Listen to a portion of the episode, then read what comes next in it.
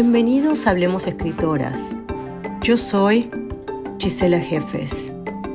Nos encontramos en la sección Estéticas del Antropoceno, tres preguntas.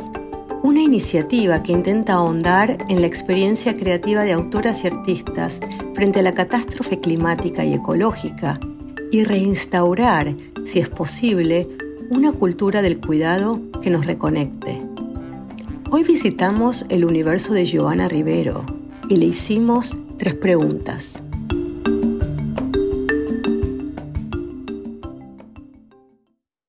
Frente a los cambios que el Antropoceno va produciendo en el planeta y las crecientes alteraciones geológicas que los humanos estamos provocando, ¿cuál es el rol de la literatura y el arte?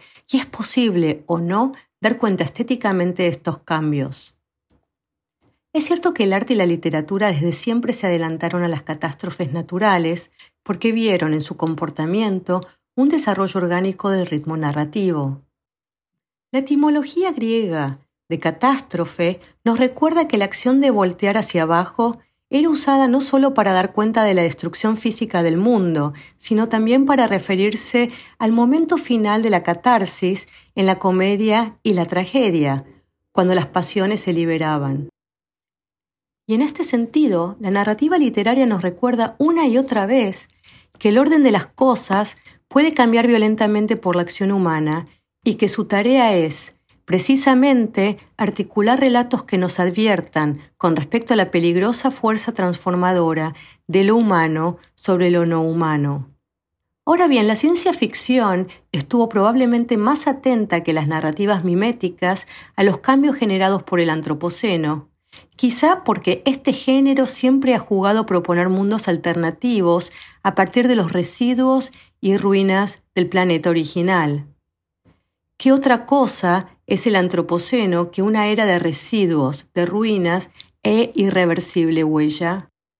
De todas las manifestaciones del arte, la ciencia ficción es el relato por excelencia de este inicio de un nuevo eón.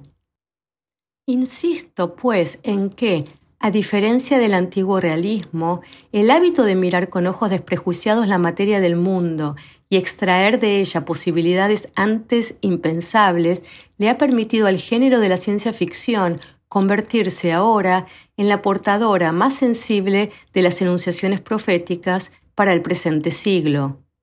Y es que la ciencia ficción puede ser considerada como un metalaboratorio en el que entran en contacto variables que, por fuera del campo simbólico y metafórico que ofrece este género, no nos atrevemos a manejar. Pienso, por ejemplo, en cómo Marosa di Giorgia se adelanta tremendamente al concepto de mutación, que hoy nos atarea tanto desde la esfera microscópica con los virus, como también a nivel de comportamientos geológicos del planeta y de prácticas tecnológicas sobre el cuerpo. En sus poemas narrativos, Di Giorgio traza un cosmo de criaturas que devienen otras. Su lengua literaria interviene en los cuerpos para expresar formas indecibles de la subjetividad. Una flor, que es además un imen para Di Giorgio, es un comportamiento natural de la vida. Este transespecismo ya ha estado presente en los cuentos de hadas y en la gran mitología grecorromana, y esto explicaría una enfática y reciente tendencia a las reescrituras de este tipo de relatos. Precisamente, este concepto, el de la reescritura literaria, me gusta mucho y creo que viene muy bien a tono con la necesidad de reciclar y hacerle frente a la compulsión de consumo que genera la obsolescencia programada. La imaginación literaria tiene ese poder, el de volver a tomar los materiales desechados y acumulados en el sótano del subconsciente y la memoria colectiva y diseñar algo singular. Que no sea original no es importante, porque la idea de la originalidad ha sido cooptada por el capitalismo y utilizada para imprimir muertes súbitas sobre objetos e ideologías. Pienso en este sentido que la película Blade Runner de Riddle Scott, basada en la novela de Philip K. Dick, sueñan los androides con ovejas eléctricas, puso el dedo en la llaga de la obsolescencia mucho antes de que termináramos de convertir nuestro planeta y el ciberespacio en un basurero de cosas superfluas que apenas habíamos tenido la ocasión de usar. visualizar, además de la crisis planetaria y el imaginario escatológico, nuevos mundos o mundos alternativos, tal como lo proponen escritores como Margaret Atwood cuando señala, las utopías van a volver porque tenemos que imaginar cómo salvar el mundo. El horizonte actual pone ante la imaginación literaria tremendos desafíos. Quiero pensar que la escritura es capaz de generar un nuevo Big Bang que dé lugar, efectivamente, a muchos mundos posibles dentro de este mismo planeta. La utopía debe estar definida por su pluralidad intrínseca, no solo en sus características sociales, por decirlo de algún modo, sino también en las coordenadas físicas que le dan volumen a una realidad de otro modo, esa utopía no deja de ser un proyecto político lineal y termina traicionándose a sí misma. Ojalá seamos capaces de imaginar una utopía espiralada, algo que subvierta y fragmente la línea del progreso y de la historia, que supuestamente se dirige hacia un fin unitario, homogéneo e ideal. Así como en la distopía extrema de la novela Plop, el escritor argentino Rafael Pinedo fue capaz de crear una cosmogonía sucia, de barro, contándonos que incluso en el asco más anárquico los estratos de poder vuelven a reproducirse como bacterias y que, aun en esa precariedad abyecta, todavía late la vocación de trascendencia. Asimismo, digo, debemos poder hacer el camino inverso, de la bacteria a la inmensidad, y representar el deseo de un planeta de múltiples etos, radicalizando la apuesta por una mirada cósmica en la que nuestro planeta no sea el único cuerpo celeste de valor gravitando en el espacio.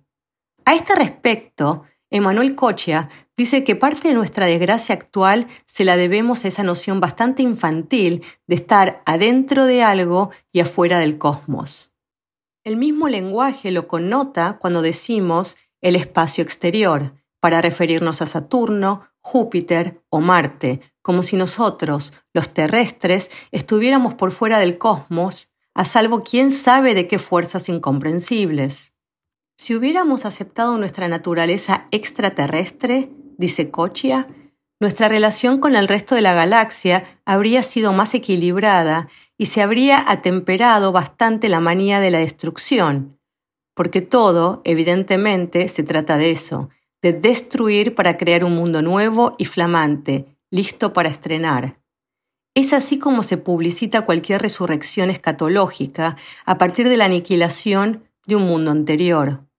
Creo, entonces, que la ficción puede crear otros escenarios y otras subjetividades que interpelen a la conciencia humana desde ángulos realmente incómodos e ineludibles, no se trata de caer en un romanticismo ingenuo, sino de usar el poder enunciativo y performativo de la narración para crear otras dinámicas interrelacionales. Pienso en la novela El cazador, de la escritora australiana Julia Lee, en la que un cazador tiene la misión de dar con el mítico y extinguido tigre de Tasmania.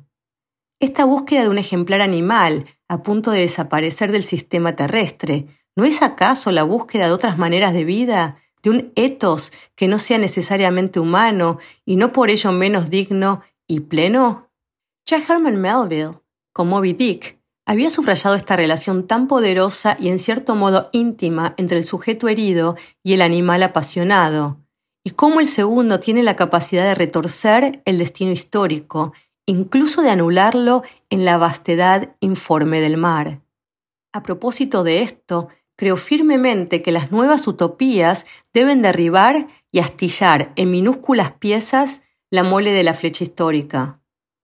Hace poco leí el poemario La Mata, de la escritora colombiana Eliana Hernández, y deslumbra la manera con la que la poeta construye una voz afectiva para hacer hablar al monte como testigo histórico y político de la masacre de El Salado. En ese poemario hay algo de dramaturgia, lo que me hace pensar que en este momento las artes más ostensivas, como el teatro, el cine o la pintura, tienen una gran ventaja a la hora de crear implicaciones metafóricas inéditas, aurorales. Tal vez se me ocurre algo a la rápida, sea tiempo de reconectarnos con las corrientes del surrealismo que permitieron drenar el dolor de las guerras del siglo XX. El propio Julio Cortázar bebió de esa beta surrealista para crear cuentos que parecen cuadros como Atzolotl, y en el que la identidad de lo herméticamente humano es cancelada gracias a la especularidad de lo anfibio, de lo que es y no es. ¿Cuáles son los textos, trabajos y obras que más te inspiraron a escribir? Entre muchos, cuentos como Pasó como un espíritu, Regreso y Hermano Siervo, o la novela juvenil Lo más oscuro del bosque y por qué. Desde hace tiempo me reconcilié con la humilde semilla de mi formación como lectora. Crecí en un pueblo pequeño cuyo acceso a la gran literatura era mínimo. Las historietas de Editorial Columba, que llegaban a Bolivia desde Argentina, eran para mí oxígeno puro. Esos dibujos registraban una cosmografía heterogénea en la que habitaba lo mismo Gilgamesh el inmortal que los mutantes generados por la radiación o el bárbaro Orgrun y la maravillosa sacerdotisa de la luz. Todas esas criaturas constituyen el sedimento de mi imaginación, pero no de manera aislada o presas de sus características individuales, sino en un tejido que no puedo ni quiero desanudar. La lectura salvaje de esas sagas ha permeado mi imaginación y me ha acompañado a lo largo de otras búsquedas. Por ejemplo, pasó como un espíritu, le hace un guiño al mundo radiactivo y bacteriológico de la historieta Mark, creada por el historietista argentino Robin Wood. En mi relato, el suelo ya no es capaz de alimentar a los árboles, la flora es de un amarillo pálido y los cuerpos humanos y animales han comenzado a mutar. El cuento Regreso, por otra parte, juega con una influencia cinematográfica que para mí es entrañable. Me refiero a la saga de Alien de Riddle Scott. Hay una escena en la que la teniente Ripley es testigo del parto de una criatura extraterrestre y, lejos de apartarse afectivamente de ese momento, Ripley acaricia recién nacido, con lo cual se nos plantea la figura de una maternidad monstruosa. En regreso, yo también quise iniciar una genealogía teratológica que retara el supuesto instinto maternal. En todos estos casos, sin embargo, palpita una inspiración central, Frankenstein, de Mary Shelley. De ese canónico monstruo me gusta que su identidad esté siempre en el horizonte, como una utopía inacible y que provenga de distintas semillas. Una parte fundamental de mis búsquedas literarias parte precisamente del interrogante sobre el humano. ¿Qué significa ser una criatura humana? ¿Estamos realmente condenados a ser humanos sin otra posibilidad? En el cuento Hermano Siervo también está presente una suerte de intertextualidad con Alien, pues la idea de gestar un embrión que no sea absolutamente humano flota sobre el cuento.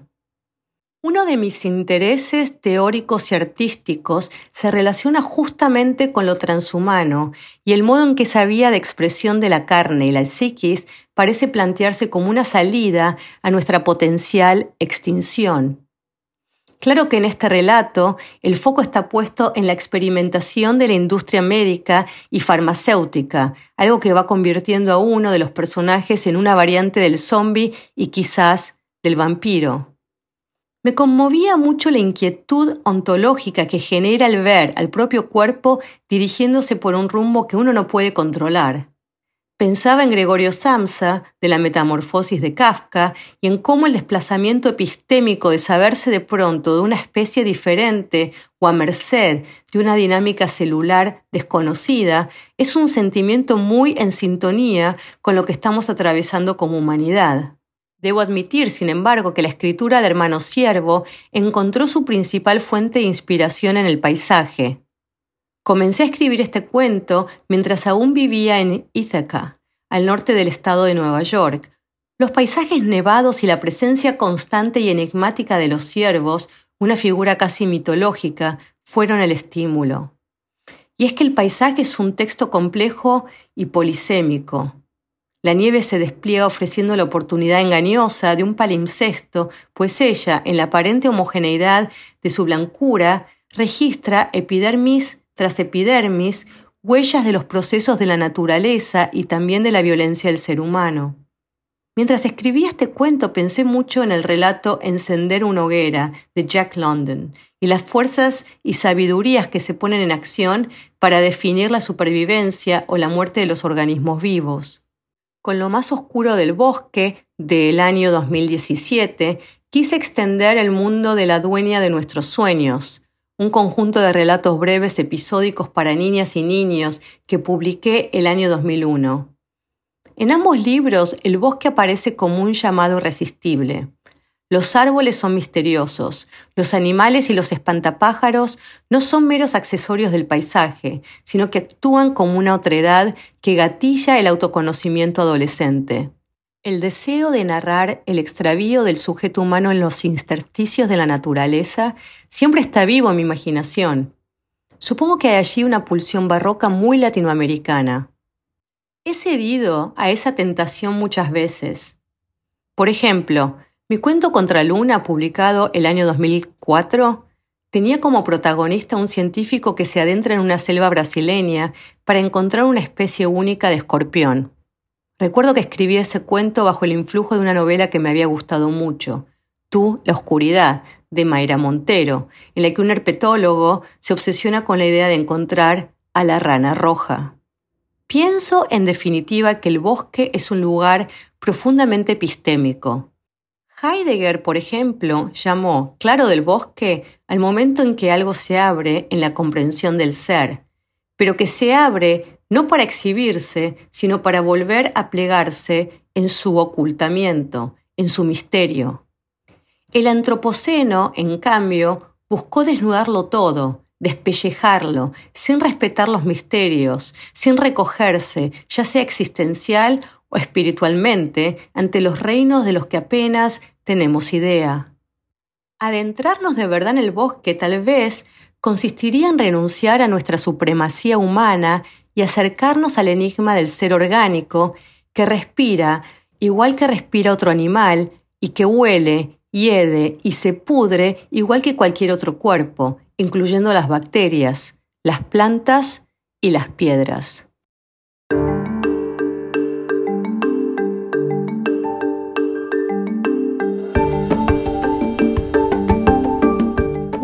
Gracias por acompañarnos en la sección Estéticas del Antropoceno, tres preguntas. Gracias también a todo el equipo de Hablemos Escritoras, a los editores, a quienes trabajan en la producción y a Giovanna Rivero por compartir sus respuestas con nosotras. Un saludo desde una Houston tormentosa, fría y cálida, sin lugar a duda, impredecible.